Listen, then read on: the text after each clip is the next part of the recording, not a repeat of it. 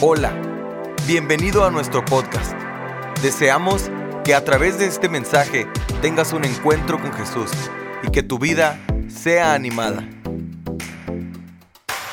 Aquí en Cántico Nuevo nosotros queremos que ustedes sean edificados, que sean discipulados, que tengan un matrimonio fuerte, que su, que su economía sea sólida, pero eso es secundario, esas cosas no son la meta principal. Nuestra meta principal como iglesia es cumplir la gran comisión.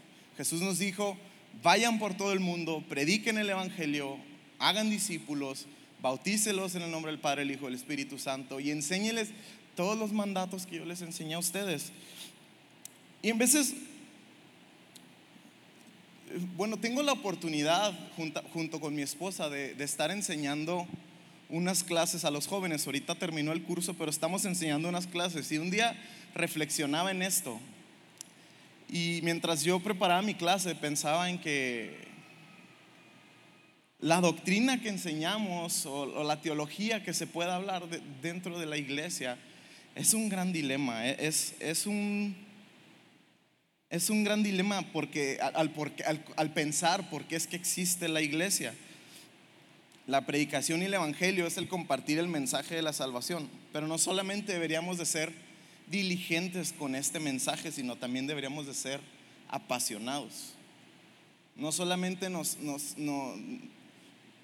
nos debemos de preocupar por nuestro propio bienestar o por lo que nosotros queremos para nosotros, qué puede hacer la iglesia por mí, qué tiene la iglesia que ofrecerme a mí, porque muchas veces es en todo lo que estamos, invertimos nuestro tiempo, nuestra pasión, nuestros recursos en, en qué es lo que la iglesia me puede ofrecer a mí y olvidamos que nosotros podemos hacer cosas por la iglesia. Ahora me gustaría que estuviéramos en la misma página en cuanto a esto. Y voy a, voy a hablar de unas cosas como religión, exclusividad. No se vayan a reír, voy a hablar de exclusividad de mujeres, de perros y de discípulos. Este, pero quiero hablar de estas cosas porque si queremos ser una iglesia que de verdad está cumpliendo la gran comisión, la iglesia necesita estar en la misma página. Pablo le dice lo siguiente a los Corintios en la primera carta, capítulo 1, versículo 10. Dice, amados hermanos, les ruego por la autoridad de nuestro Señor Jesucristo que vivan en armonía los unos con los otros. ¿Que vivan en qué? Que vivan en armonía los unos con los otros. Que no haya divisiones en la iglesia. Por el contrario, sean todos de un mismo parecer unidos en pensamiento y propósito. ¿Sean todos de qué? ¿De un mismo qué? ¿Unidos en qué? Pensamiento y propósito. Dios nos quiere que como iglesia estemos unidos alrededor del corazón de la visión. Y esta visión es lo que Él nos llamó a hacer. Lo que Él, Él no nos da otro mandato cuando Él termina su ministerio, cuando Él resucita. Y Él lo único que nos dice es, vayan a todo el mundo, prediquen el Evangelio, hagan discípulos. Y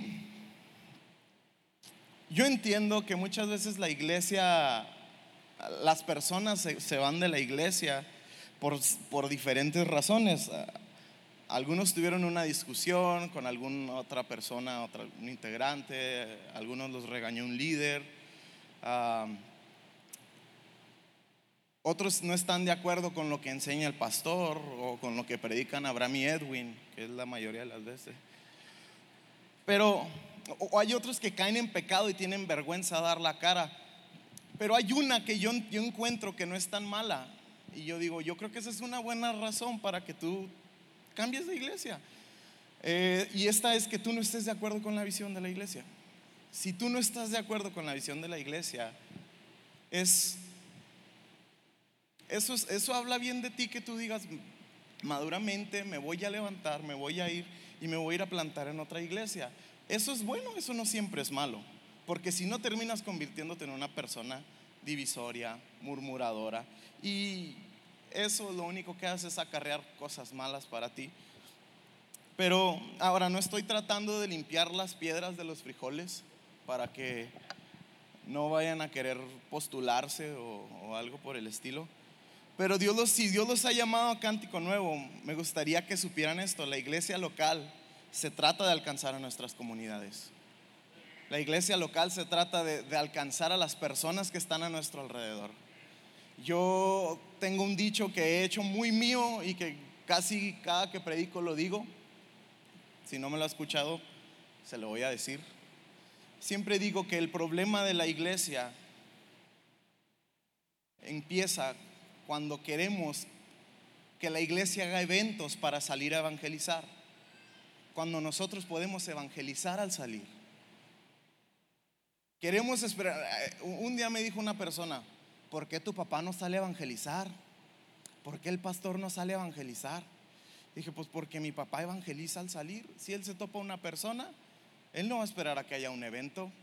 El cualquier oportunidad que nosotros tengamos, tenemos nosotros que aprovechar para hablarle a las personas del amor de Jesús. Así que por lo tanto no deberíamos de estar creyendo o no deberíamos de creer que la iglesia después de cierto número de miembros ya no debería existir o, deberíamos de cerrarle la puerta a las personas porque no sabes que ya somos 300 hasta aquí ya no puedes entrar. Si necesitas de Dios, vete allá a la vuelta. No podemos estar haciendo eso. Nosotros necesitamos abrir nuestras puertas para las cientos de personas que necesitan de Jesús. Porque sabe una cosa, el cielo es real, pero así como el cielo es real, el infierno es real. Y, y va a ser bien triste que cuando estemos delante de Dios, Él nos diga, si tú sabes que esta persona necesitaba de mí, ¿por qué no le hablaste de mí? Si tú sabes que esta persona que, que estaba batallando, que estaba teniendo problemas en su matrimonio, que estaba teniendo problemas con su economía, ¿por qué no le hablaste de mí? ¿Por qué no me demostraste delante de él? Y podríamos nosotros llegar a tener cinco campus, ocho reuniones el fin de semana, pero ese no es el problema. El verdadero problema es ir a todo el mundo y predicar el Evangelio. Porque podemos tener una super iglesia, una gran iglesia, pero podemos estar muy cómodos. Y, mi tarea al día de hoy, discúlpame si no te gusta esto, pero mi tarea al día de hoy es incomodarte. No vine aquí a, decirte, ay, eres un campeón. Eh, la verdad es de que si nosotros no estamos cumpliendo con hablar de Jesús a las personas que tenemos a nuestro alrededor, estamos fallando como cristianos. Porque Jesús es lo único que nos mandó. Predica, predica. Y esa es la visión de esta iglesia, la visión de la iglesia cristiana en general. No solamente de Cántico Nuevo, pero me atrevo a hablar por Cántico Nuevo. La visión de, la visión de la iglesia es predicar el Evangelio, atraer a las personas hacia, hacia Jesús, pero más que nada estar orando por esas personas. Y una vez que las tenemos dentro de la iglesia es discipularlas, hacer discípulos. Y, en esta iglesia nosotros debemos de ser personas. O como cristianos simplemente debemos de ser personas incluyentes que aceptan a los demás. Y es por eso que hoy en este día les quiero hablar de una frase. Eh, y esta frase es todo incluido. ¿Alguna vez ha estado alguien en una de esas vacaciones que son todo incluido? Puede levantar su mano. Yo no he estado, pero he escuchado cosas muy buenas. Eh, es así como que te damos boletos para todos los parques, eh, te regalamos la comida, te rentamos un carro y todo este tipo de cosas son esas vacaciones. O, alguien ha ido a un crucero, esos cruceros que tienen buffets flotantes, es así como que un programa para ganar peso. Eso para mí es la más grande estafa que puede existir. Así como que toma, come, pierde la respiración, ve al sol, métete a la alberca, ven, come otra vez, vuelve a perder la respiración. Y así por semanas. Eso es una estafa, ¿no? Pero nosotros como humanos tenemos el deseo de tener todo incluido. Porque escuche, si hay algo que nosotros o todos queremos alguna vez en la vida, es el poder ser incluidos me invitaron a la junta del trabajo y voy a poder ser parte de lo que va a pasar en la compañía. Y aquí voy a pisar poquitos callos, discúlpenme. Me invitaron a la boda y eso se siente bien suave. O me, promovieron en el trabajo, en la escuela me, pude juntar con la gente exclusiva. Porque ese es el deseo, nosotros nacimos con el deseo de, de ser, yo, yo encuentro que hemos nacido con dos deseos, el de ser incondicionalmente amados y el segundo es el de ser incluidos. Tú naciste con ese deseo. Por eso uno de los dolores más grandes es el de ser excluido. No me invitaron a la boda. No fui parte de la junta del trabajo. Y, la invité a, invité a la hermana a, la cena de, parejas y me rechazó. yo, no sé qué se siente eso, pero que te rechacen es algo malo, ¿no? Ahorita al final voy a estar haciendo oración por la sanidad del alma, por si alguien sintió esa. Pero Dios nos ha diseñado para ser incluidos. Pero la naturaleza tiende a hacernos, la, naturaleza caída que hay en nosotros tiende a hacernos personas que quieren ser parte del grupo exclusivo para que una vez que somos parte de ese grupo, excluyamos a las demás personas. Así, así es como trabaja la naturaleza caída. Ahora, desde, podemos ver cómo hay siempre la manera de excluir, cómo siempre hay divisiones, tan simple como volar, volar de una ciudad a otra. ¿Qué, es lo que vemos del otro lado de la cortina en el avión? Primera clase, ¿no? Excluyen algunos. O, cuando estás en tu casa y tu hermano se mete a tu cuarto para fastidiarte. ¿Y qué es lo que pasa? Mamá, mira, este se metió a mi cuarto, mamá, mira, esta agarró mis cosas. Desde pequeño, si ahí está tu mamá, ¿ves esta puerta? Aquí hay una pared, aquí hay una línea. Tú no la puedes cruzar y tú no la puedes cruzar. El que la cruce va a tener problemas. Y desde pequeños empezamos a hacer o aprendemos a hacer paredes divisorias. Y cuando entramos a la escuela hacemos divisiones de raza, hacemos divisiones de cultura, de clase social, de géneros. Y, empezamos con todo este tipo de cosas que son las divisiones. Tenemos discriminaciones, pero una de las paredes más duras, una de las paredes más despreciantes que existen, tiene la forma de religiosidad. Esa es la pared más fea que puede existir.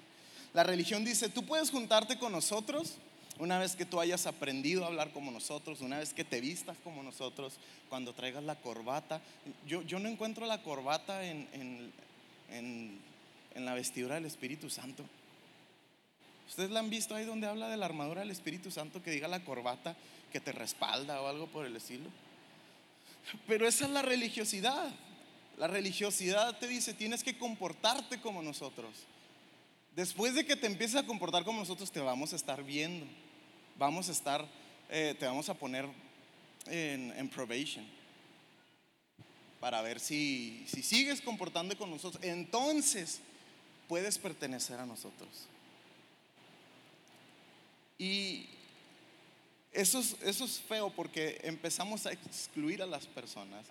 Tienes que hacer ciertas cosas antes de poder ser aceptado, pero veo que cuando llega Jesús, Jesús le da un giro por completo a esto. Jesús dice, hey, y, agárrate porque esto puede que te vaya a sacudir. Jesús dice, tú puedes pertenecer antes de que tengas que creer.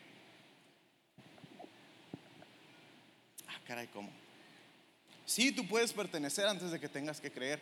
Jesús conmocionó a todos los, fariseos de, su tiempo, a la comunidad religiosa de su tiempo, porque él se juntaba con pecadores, él se juntaba con, prostitutas, con ladrones, con cobradores de impuestos.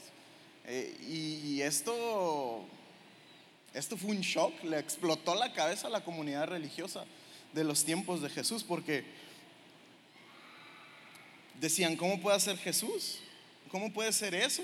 Si Él se hace llamar el Hijo de Dios, ¿cómo puede Él hacer eso?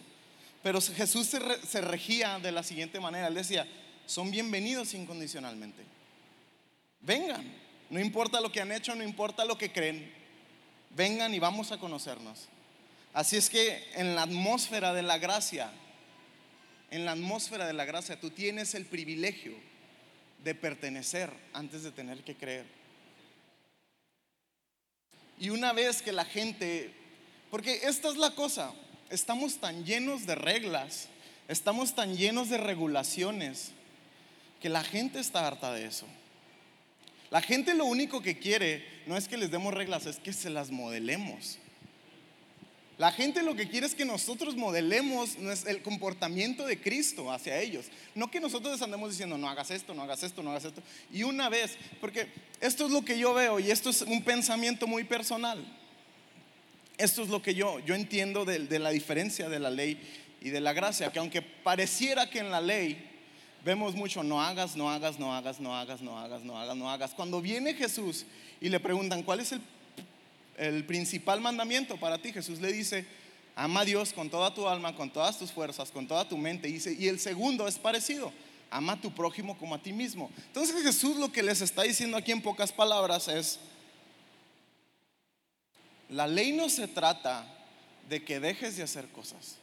La ley se trata de que estás dispuesto a hacer tú por amor para no defraudar a Dios. La ley se trata de que estás dispuesto a hacer tú por amor para no dañar a tu prójimo. Y esto es lo que no entendían los fariseos. Pero nosotros como cristianos debemos de tomar la actitud de Jesús. Tú puedes pertenecer antes de que tengas que creer. Y con el paso del tiempo, estas personas empiezan a interesar y empiezan a decir, ok, me gusta. Vamos a ver qué es lo que tú crees, vamos a ver qué es lo que tú piensas. Empiezan a interesar por la palabra de Dios.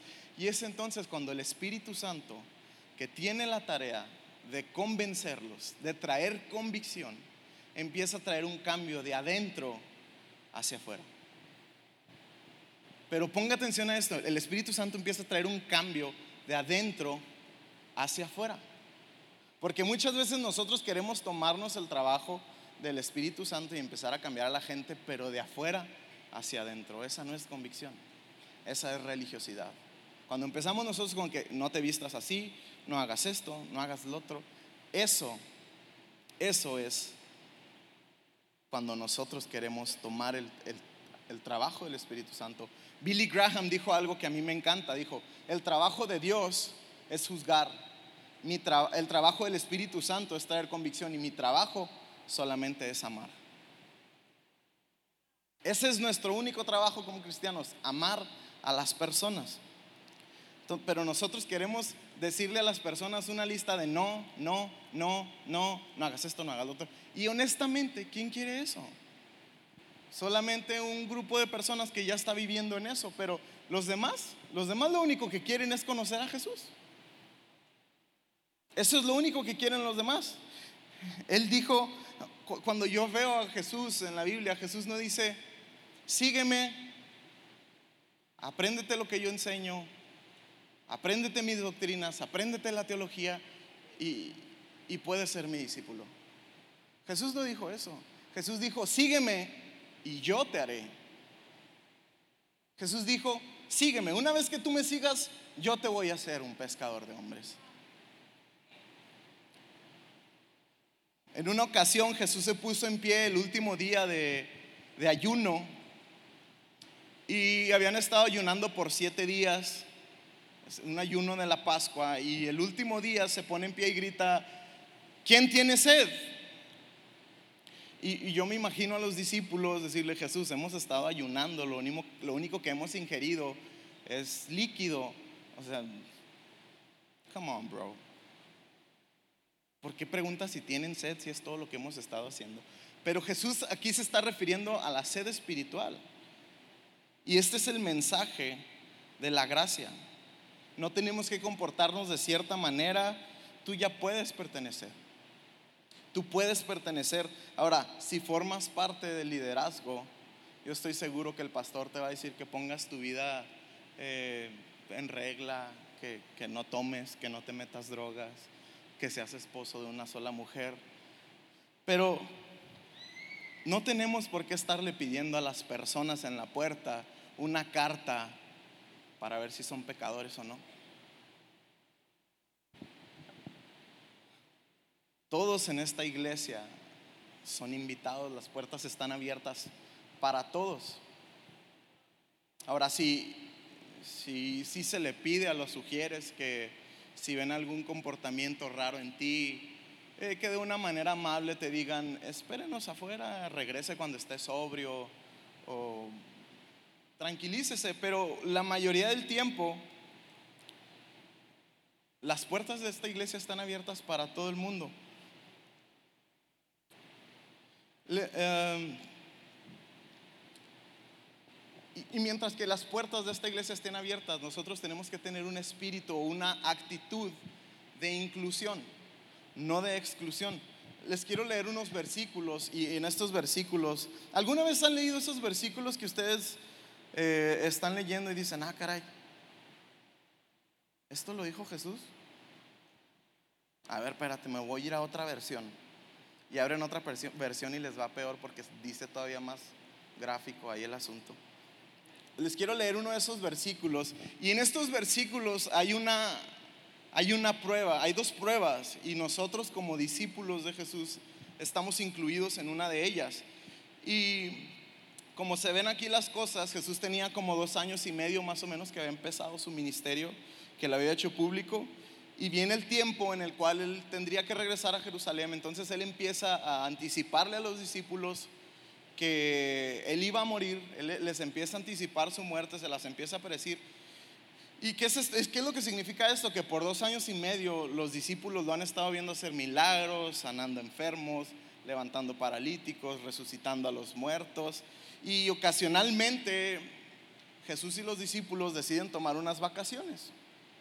Y es lo que está pasando aquí, quieren ir a tomar un poco de aire fresco, así que Jesús les dice, muchachos, vamos a tomar un descansito, pero nunca les dice a dónde van a ir y ellos van a ir a, una costa a tomar un descanso, Jesús no les dice a cuál. Y me gustaría que leyéramos esto, esta historia está en Mateo 15 y vamos a comenzar en el versículo 21. Quiero que pongan mucha atención a estos, a estos versículos, vamos a leer 15, 21 y 22.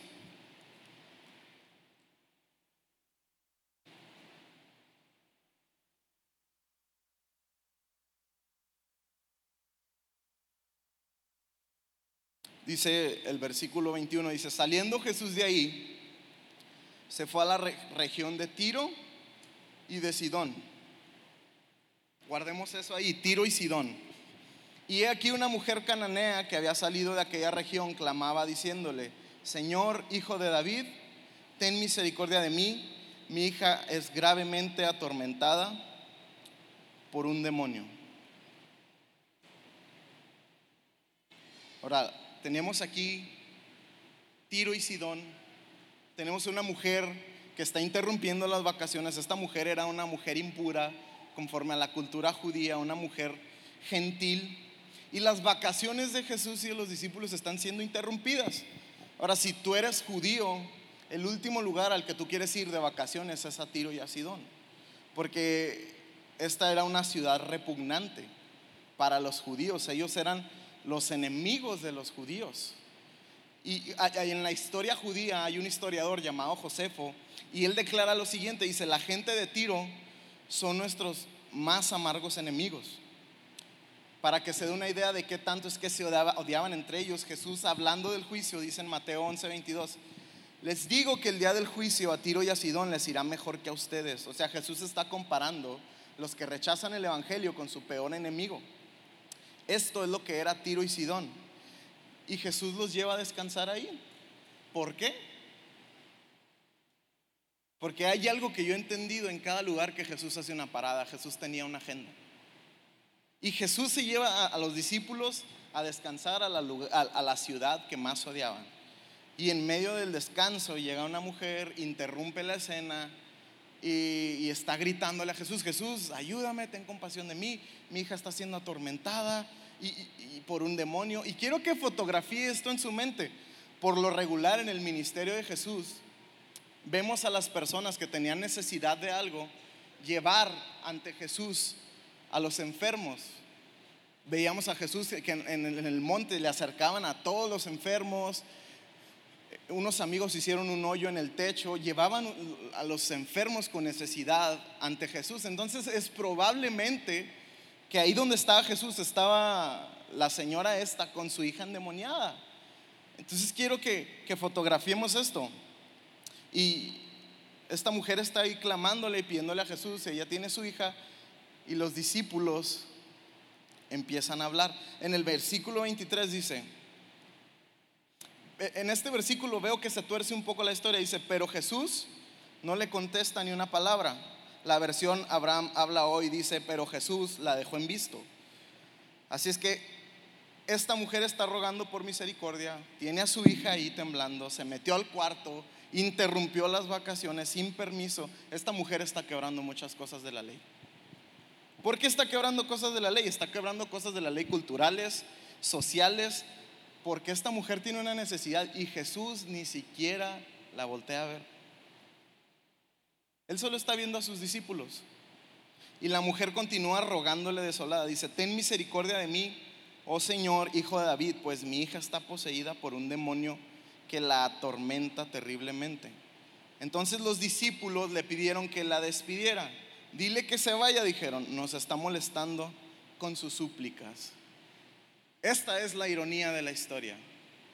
Unos años atrás, los discípulos eran los excluidos, eran los pecadores, eran con los que nadie quería juntarse, eran los cobradores de impuestos. Estas personas eran todo lo que la, la sociedad no quería hacer.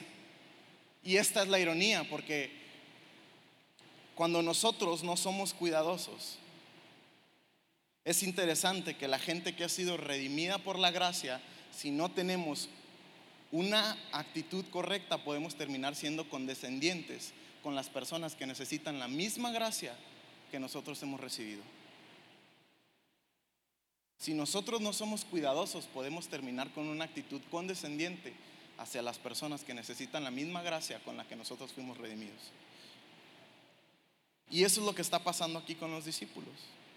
Jesús no le contesta nada, ellos empiezan a decir, diles que se vaya. Esto no les sorprende a los discípulos, que Jesús no le conteste nada, porque si de ser excluido se trataba, esta mujer reunía todos los requisitos.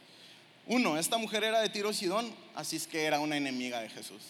Dos, era mujer, así que no se les tenía permitido hablar con los maestros. La historia del primer siglo decía lo siguiente, el rabino que habla con mujeres atrae maldición a sí mismo, ignora el estudio de la ley y el infierno. Y Jesús era un maestro, entonces la segunda es que esta mujer era esta persona era mujer, así que no se le tenía permitido. La tercera era gentil, no era del pueblo judío, así es que era impura. Y la cuarta y última, esta mujer estaba abordando a un rabí, a un maestro, y esto estaba fuera de orden. Lo único que le faltaba a esta mujer era tener lepra para reunir todos los requisitos. Y pareciera que Jesús está rechazando a esta mujer. Pero este no es el Jesús que nosotros conocemos. ¿Está de acuerdo? Este no es el Jesús al que nosotros conocemos. Si nosotros leemos los 15 capítulos antes, vemos a Jesús dándole vida a, a los muertos, resucitándolos, levantando paralíticos, dándole vista a los ciegos. Este no es el Jesús que nosotros conocemos. Él era un, Jesús incluyente completamente. Comía con pecadores, dejaba que, que, mujeres se acercaran a Él. Entonces aquí nos, me preguntaba yo qué es lo que está pasando. una de las veces se le empiezan a acercar niños y los discípulos los empiezan como brujieres, los empiezan, no, no, no, váyanse para allá. Jesús le dice, ey, ey, no, no, no, déjenlos que vengan a mí. Porque de, de hecho ellos son la principal ilustración de mi enseñanza. Pero no estaba pasando aquí. O sea, pareciera que Jesús estaba quebrando la ley. Pareciera que Jesús está quebrando una tras otra, tras otra, para que la gente pudiera ser incluida. De hecho, la gente empezó a decir de Jesús así como que, ¿conoces al tal Jesús? Es un borracho, es un tragón, se junta con puro pecador, le gusta, le encanta andar de fiesta. ¿Y por qué decían estas cosas? Porque Jesús le encantaba incluir a la gente. A todos los que la comunidad religiosa rechazara, rechazaban o los excluían, Jesús los incluía. Por eso estas personas llamaban a Jesús un fiestero. Y, lo que yo veo que está pasando aquí, y quiero que vean este camuflaje, es que hay una prueba de dos, de dos lados. Hay una hoja que tiene una prueba en los dos lados. Una prueba para los discípulos y otra prueba para esta mujer.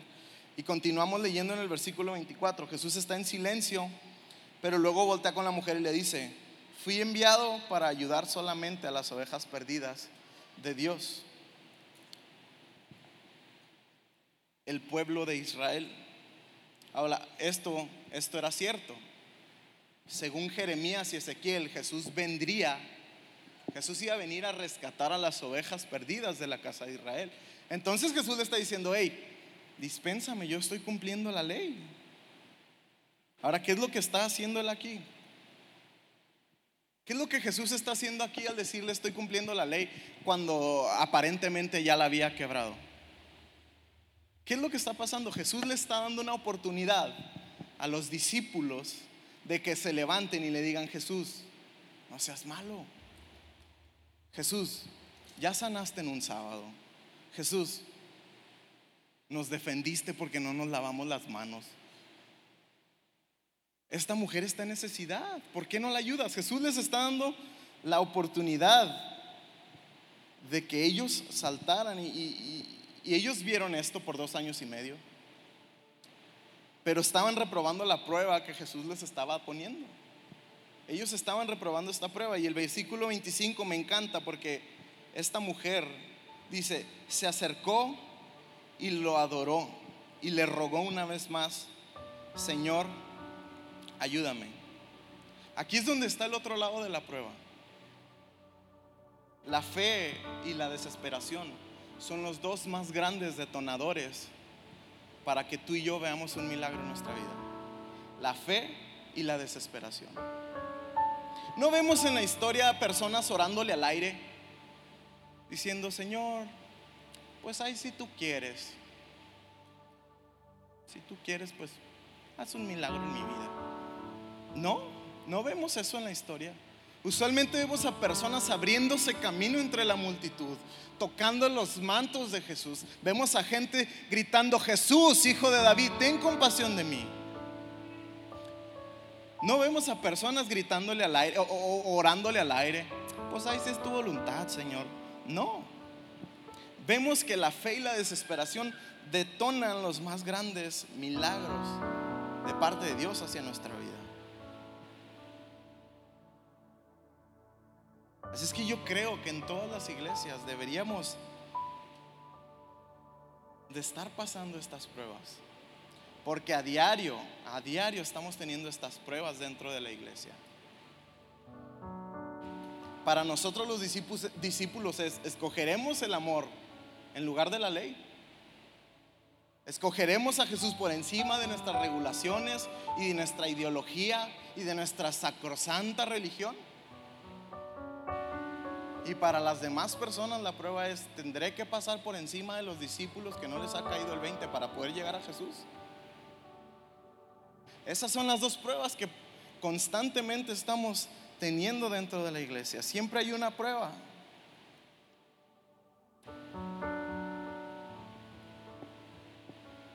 ¿Y cuántos de nosotros no hemos escuchado estas cosas de, gente? Es que a mí me gusta Dios, pero no me gusta la iglesia. ¿Cuántas veces hemos escuchado, yo, a mí me gusta Cristo, pero no me gustan los cristianos? Y hay gente que vive estancada en este pensamiento. Hay gente que está estancada en el no quiero ir a la iglesia, yo puedo buscar a Dios en mi casa.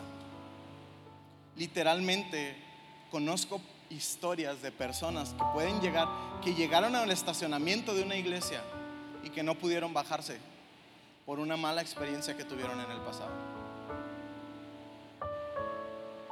Porque no nos ha caído el 20 que la iglesia está para incluir a las personas. Si usted ve que por esas puertas entra una persona con tatuajes, una, una mujer que está vestida tal vez indecentemente, le debería de dar gusto. Le debería de dar gusto.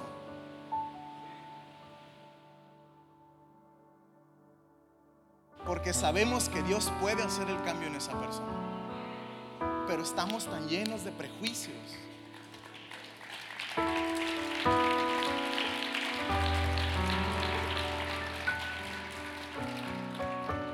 Y a lo que voy con esto es que en Cántico Nuevo, al igual que en todas las iglesias del mundo, deberíamos de ser completamente incluyentes. Pero en el versículo 26 Jesús le sube un poquito a la flama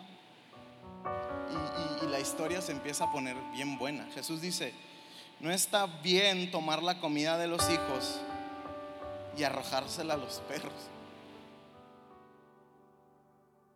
Y aquí es donde yo me quedé, ¿what? ¿Qué está pasando? Ahora todos en la mesa sabían lo que, lo que Jesús estaba diciendo. Los hijos son los, los judíos y los perros eran los de Tiro y Sidón. Pero, pero no es porque Jesús estaba siendo grosero con esta persona, era, era un apodo que se le tenía despectivamente a esta gente. Y se les decía a los perros no porque es así como que, ay, mi perrito chihuahua en la casa, no. Se les decía a los perros porque eran los que barrían la ciudad, eran los que trabajaban los basureros. Entonces por eso a estas personas se le llamaban los perros. Y, y Jesús le dice, no está bien tomar la comida de los hijos. ¿Qué es lo que está haciendo? ¿Por qué? ¿Qué es lo que está llevando a Jesús a ser tan grosero? Y, algunos eruditos judíos que estudiaron esto dicen que estaba viendo una conversación sarcástica entre Jesús y esta mujer, que fue lo que los llevó a entender lo que estaba pasando. Y lo que yo veo, lo que yo puedo rescatar de esta imagen es que Jesús les está poniendo un espejo a los discípulos. Jesús les está diciendo, ¿me ven? Así de asquerosa se ve la religiosidad. ¿Me ven? Así de asqueroso se ve el fariseísmo. Así de asqueroso se ven nuestras regulaciones. Porque estamos prefiriendo que no seamos eh, incomodados, que no nos interrumpan por la necesidad de esta persona. Así de asquerosos nos vemos muchas veces cuando somos religiosos con las personas que necesitan la misma gracia, la cual nosotros hemos recibido. Esta mujer estaba necesitada, su hija estaba siendo atormentada y estos estaban preocupados porque no los molestaran.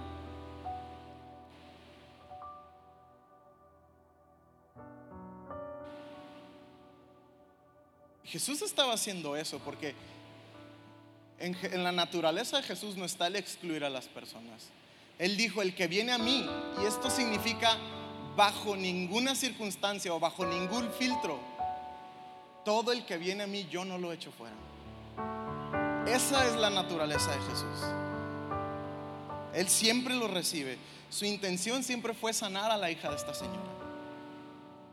Pero en esta ocasión está soltándoles una prueba a los discípulos y en el versículo 27 continúa y le dice a esta mujer, es verdad Señor, pero hasta los perros se les permite comer las obras que caen bajo la mesa de sus amos.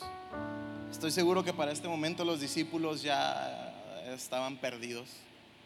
¿Qué está pasando aquí? Nosotros nomás queremos descansar, nosotros queremos disfrutar nuestras vacaciones y ahora tú estás hablando de migajas, de perros. ¿Qué tiene que ver esto con nosotros? Jesús ya está teniendo un diálogo bien intenso con esta mujer y continúa diciéndole en el 28, apreciada mujer, y este es un término de, afecto, de aprecio. Le dice, apreciada mujer, tu fe es grande, se te concede lo que pides. Y al, al instante su hija sanó. Quiero que visualices esto. No sé si tú alguna vez has estado alrededor de una persona que está siendo atormentada por un demonio o de una persona que lleve a un hijo desesperadamente porque está siendo atormentado. Esta es lo que, esto es lo que estaba pasando aquí. Pero Jesús le dice, tu fe es grande, tu hija es sana. En el instante la hija fue sanada. Me encanta la entrada de Jesús al reino. Esa es la entrada de Jesús al reino. Esa es, ese es el mensaje de gracia. Esta es la escena que nosotros debemos de estar teniendo con todas las personas que han sido excluidas. Luego los versículos continúan y describen al Jesús que nosotros conocemos. Dice el versículo 29, Jesús regresó al mar de Galilea, subió a una, a una colina y se sentó. Una inmensa multitud le llevó a personas cojas, ciegas, lisiadas, mudas y a muchas más, y las pusieron delante de Jesús. Dice, y él sanó a algunas. No, dice, él sanó a todas. La multitud quedó asombrada, los que no podían hablar ahora hablaban, los lisiados quedaron sanos, los cojos caminaban bien y los ciegos podían ver y alababan al Dios de Israel.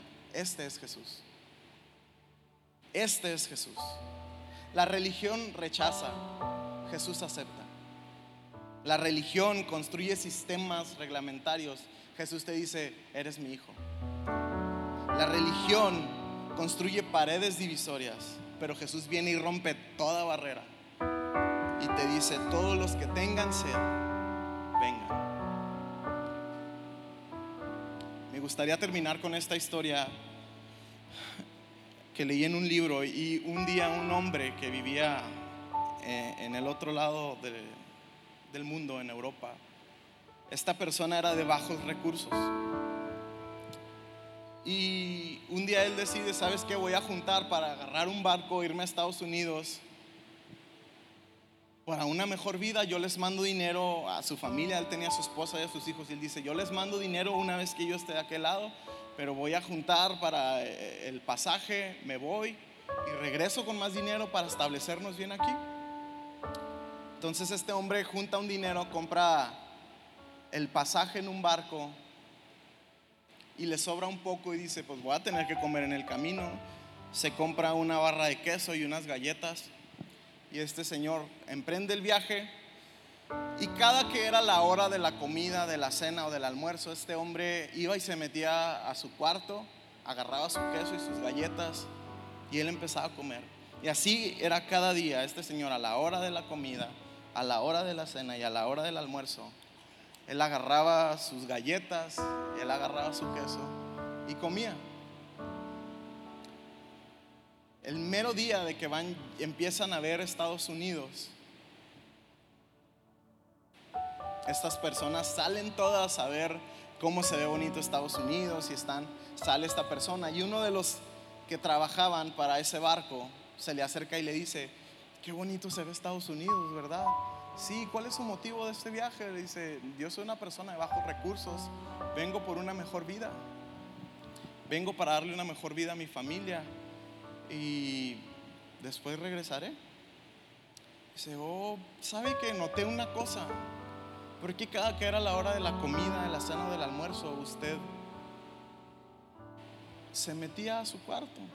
Dice, como ya le mencioné antes, soy una persona de bajos recursos. Y yo solamente tuve dinero para comprar el pasaje y tenía queso y galletas en mi cuarto, entonces yo es todo lo que podía comer, no, no me alcanzaba para entrar al comedor. Y le dice a esta persona, ¿cómo? ¿A poco no le avisaron? No me avisaron que con, el, con la compra de su pasaje venía todo incluido. Todas las comidas estaban incluidas, de hecho en el comedor había una silla con su nombre. Había una cuchara, un tenedor y un cuchillo con su nombre. Había un lugar reservado para usted. Y cuando yo leí esta historia, me trajo mucho a memoria cómo es que nosotros estamos tan preocupados por lo que no podemos hacer que olvidamos las promesas que tenemos para nosotros. Olvidamos todo lo que Dios ya prometió para nosotros por estar tan preocupados en lo que no podemos hacer. Porque muchas veces hemos cometido el error de que aceptamos a Jesús en nuestro corazón, entramos por la puerta de la gracia, pero una vez que estamos de este lado nos queremos poner a administrar quién entra por esa puerta y quién no entra.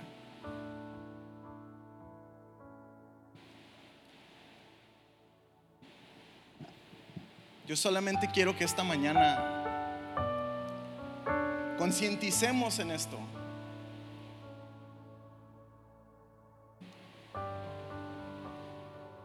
No vine a darte una prédica para que tengas una mejor semana. Vine a concientizarte en esto. Jesús incluía a las personas. No tenemos por qué excluirlas nosotros.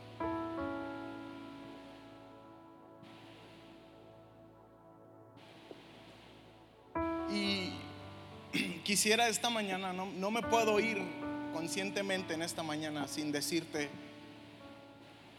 que si alguna vez tú pasaste por alguno de esos episodios o un momento como estos en tu vida, que alguien te dio la espalda dentro de la iglesia, alguien te criticó,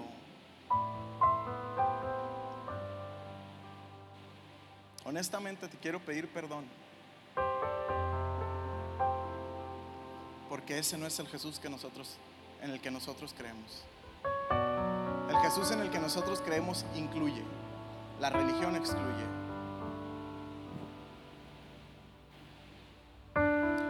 Y si nos podemos poner de pie, yo ya he terminado, solo me gustaría hacer una breve oración.